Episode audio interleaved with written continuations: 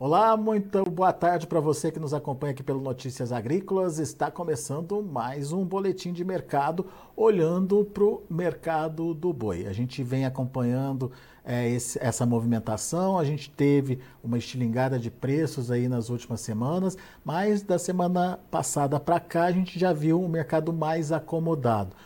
Agora, o que a gente começa a perceber é que os frigoríficos abastecidos começam a pressionar as cotações. Pelo menos é isso que está acontecendo em São Paulo e vamos saber se isso também se repete em outras praças pecuárias. Quem está comigo aqui é Fernando Henrique Iglesias, analista de mercado, das safras de mercado. Seja bem-vindo, meu amigo. Obrigado por estar aqui com a gente. Ajuda a gente a entender esse movimento. Frigorífico satisfeito agora começa a ofertar menos pela arroba. É isso mesmo, Fernando? Bom dia, Alex. Bom dia a todos que nos acompanham aqui no Notícias Agrícolas. E é exatamente essa leitura que nós temos no mercado, ao menos para São Paulo. Outras regiões do Brasil ainda estão com preços acomodados, mantendo aí o padrão de negócios, mas São Paulo mesmo, a gente já percebe essa queda das cotações no decorrer dessa semana. O que, que aconteceu? Os frigoríficos fizeram boas compras, adquiriram. É, não havia resistência por parte do pecuarista ali a negociar a 300, chegamos a ter negócios a 305 depois do embargo, mas agora o frigorífico está bem escalado, está mais confortável nas escalas, está conseguiendo aí é, manter uma frente razoável na sua programação e com isso passa a baixar os preços. Já temos negócios aí ocorrendo é, no mercado paulista a 290, hoje já teve um relato a 285, já tem frigorífico tentando fazer compras de boi China a 280, e, e com a aderência do pecuarista. O pecuarista está aceitando negociações nesse nível de preço, nesse patamar de preços. 280 ainda não efetivou negócios. Vamos ver aí se isso vai se concretizar aí daqui até o final do dia.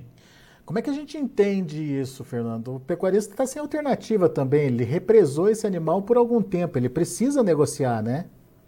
É, nós temos um dado muito interessante é, nós acompanhamos aqui no, no Safras e Mercado os dados do CIF, Sistema é, de Inspeção Federal, e eles divulgam periodicamente os números de abate dentro desse serviço.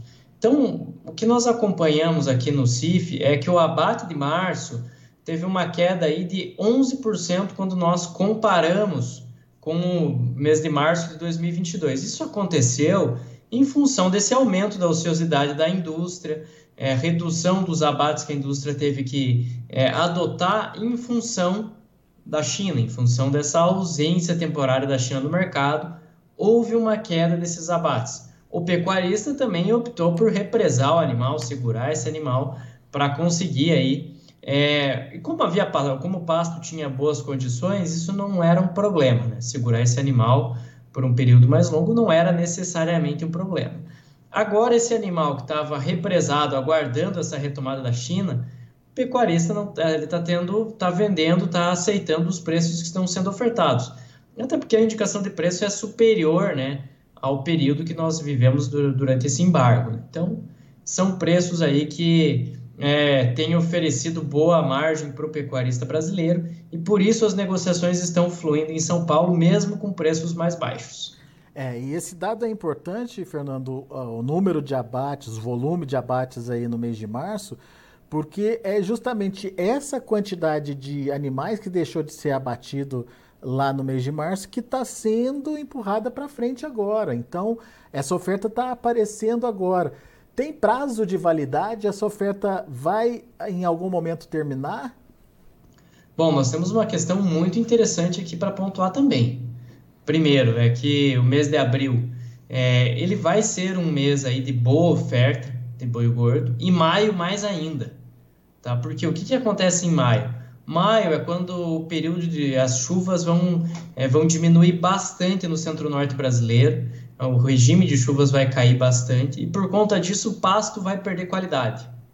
O pasto perdendo qualidade, o pecuarista vai perder capacidade de retenção e com isso nós vamos chegar aí naquele momento que é o auge da safra do boi gordo e potencialmente o viés aí é de queda dos preços até a entrada da entre safra, até o início da entre safra.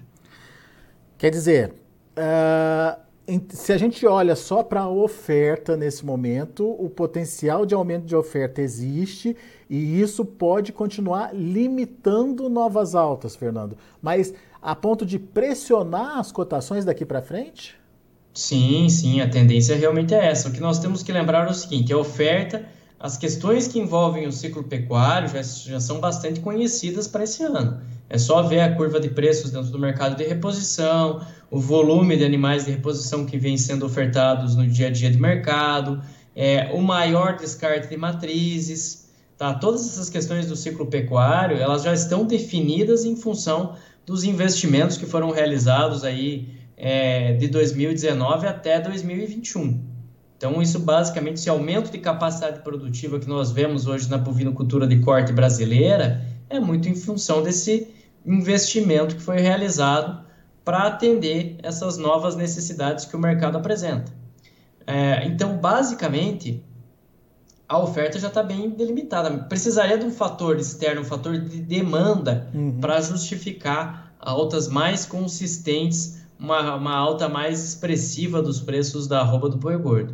Tá, tá precisaria, por exemplo, de uma alta dos preços da tonelada da carne bovina no mercado internacional, um processo de desvalorização cambial mais agressivo. É, nenhum desses fatores parece provável nesse momento e o mercado interno também não é aquelas coisas. Né? O mercado interno não decola esse ano, mais um ano de lento crescimento da atividade econômica. É, pois é, é eu perguntei justamente isso quando você estava falando. Isso isso está no radar? Pelo jeito não, né? É, relação à demanda, nós temos um problema grave aqui no mercado interno. Temos uma projeção de crescimento anêmico, mais uma vez. O Brasil deve crescer aí, de acordo com o Boletim Focus, em torno de 0,9% esse ano. Então, é um crescimento muito tímido, muito discreto, que não permite grandes mudanças de padrão de consumo.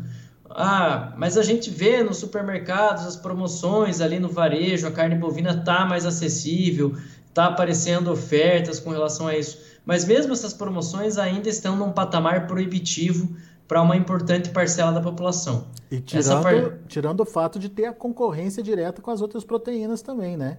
Exatamente. Essa parcela da população vai seguir optando pelo ovo, vai seguir optando pelo frango, vai seguir optando pela carne suína que são proteínas mais acessíveis que causam menos impacto na renda da população. Agora, então, o, o, Fernando, você me contou também que tem uh, essa mesma projeção né, de, de abates para o ano, né? É, o que se espera para o ano é mais oferta. Sim, exatamente. É, por essas questões que envolvem o ciclo pecuário, realmente, a projeção que nós fizemos aqui no Safras e Mercado é que o abate atinge aí em torno de 32,6 milhões de cabeças agora em 2023. O volume de animais abatidos só não será maior em função desse período de embargo que nós enfrentamos, que acabou impactando os números de fevereiro e de março.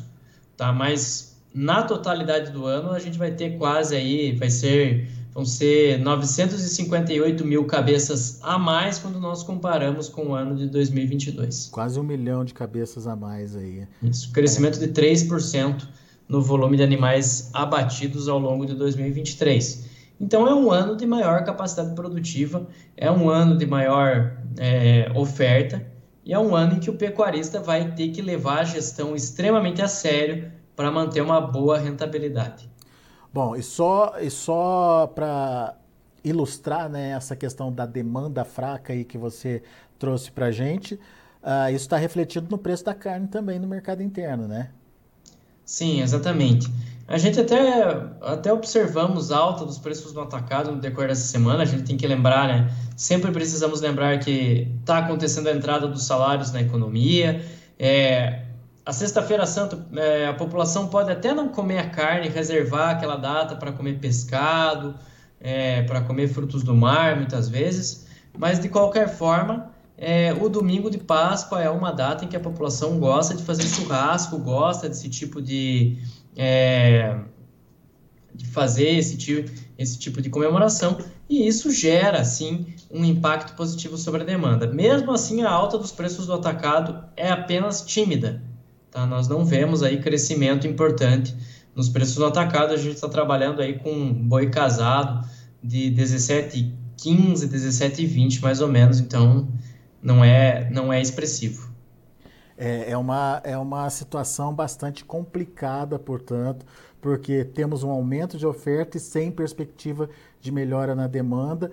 Uh, talvez a China possa ajudar aí, mas uh, não é aquele cenário onde você tinha a China enxugando o estoque, né, Fernando? Esse estoque, a tendência dele é continuar sendo abastecido, né? Sim, exatamente. A China não vai dar vazão a esse excesso de oferta que vai vir esse ano, esse aumento de oferta que vai vir esse ano. Ela vai seguir comprando grandes volumes de carne bovina brasileira só para dar uma proporção. A China deve comprar aí 3,5 milhões de toneladas de carne bovina esse ano, pelo menos metade vai ser de carne bovina brasileira. 1,7, 1,8 milhão de toneladas deve ser aqui de carne bovina brasileira. Mesmo com esses números que são importantes, são números expressivos, não é o suficiente para evitar que esse aumento de oferta aconteça e reverter esse quadro dos preços aqui no mercado doméstico. Tá? Precisaria realmente de um fato novo, de um elemento novo que justificasse altas mais consistentes da arroba do boi gordo agora em 2023. Muito bem. Diante desse cenário, uh, qual, qual a melhor estratégia ou qual a melhor é, a melhor forma de se planejar para esse momento? Enfim, o que, que o produtor pode fazer? O que, que o pecuarista pode fazer, Fernando? Bom, uma recomendação que nós estamos dando aqui no Safras e Mercado, já que há a percepção que o segundo trimestre vai ser de maior volume de oferta, há potencial para queda dos preços da arroba nesse período, dá para usar as ferramentas de proteção de rede, é, usando o mercado futuro, usando o mercado de opções, OTCs, você vai conseguir, o pecuarista vai conseguir boas alternativas para se proteger no dia a dia de mercado. Isso é fundamental. Usar essas ferramentas de proteção que estão presentes no mercado. É aquilo que a gente, que a gente sempre conversa. Né? O pecuarista brasileiro colocou muito dinheiro dentro da atividade, investiu pesadamente dentro da, da bovinocultura, não privou recursos quanto a isso. Agora é aquele momento que ele precisa proteger esse investimento. Né? Não adianta nada você ter uma Ferrari e andar por aí sem seguro, né? Se você bater o carro, o prejuízo é enorme. Então, basicamente, usar as ferramentas de proteção é uma dica extremamente valiosa num ano como é esse de 2023, um ano que realmente vai precisar aí ter uma gestão extremamente profissional para conseguir o melhor resultado possível. Pois é. Vai ser um ano desafiador aí para a pecuária e principalmente para o produtor. Estratégia, planejamento, enfim. É...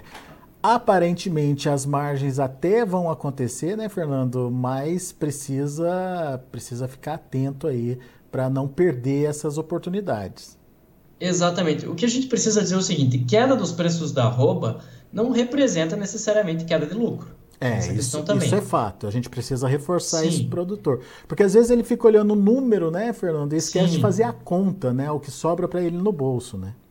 A gente tem que lembrar que esse ano, aparentemente, vamos conviver com uma estrutura de custos menos inflacionada, já começa pela reposição que vem com preços em queda aí a um, a um longo período.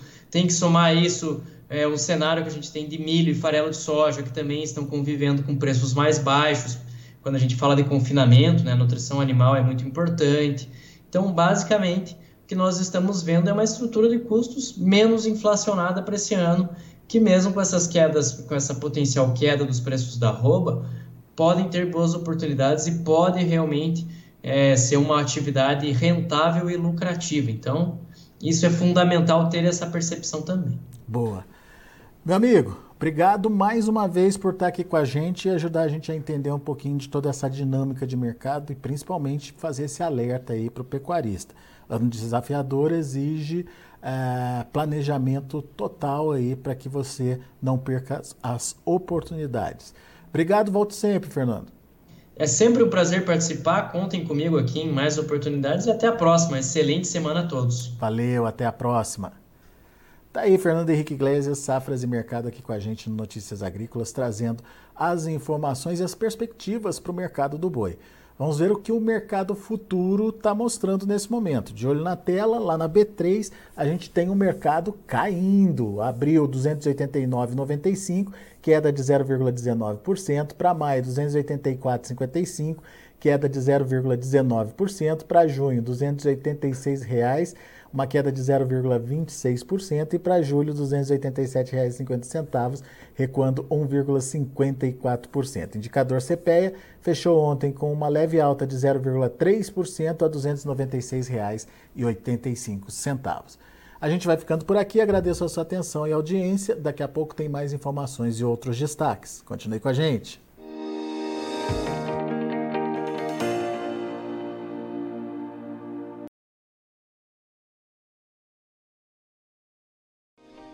Se inscreva em nossas mídias sociais. No Facebook, Notícias Agrícolas. No Instagram, arroba Notícias Agrícolas. E em nosso Twitter, arroba Norteagri. E para não perder nenhum vídeo, não se esqueça de nos acompanhar no YouTube e na Twitch, Notícias Agrícolas Oficial.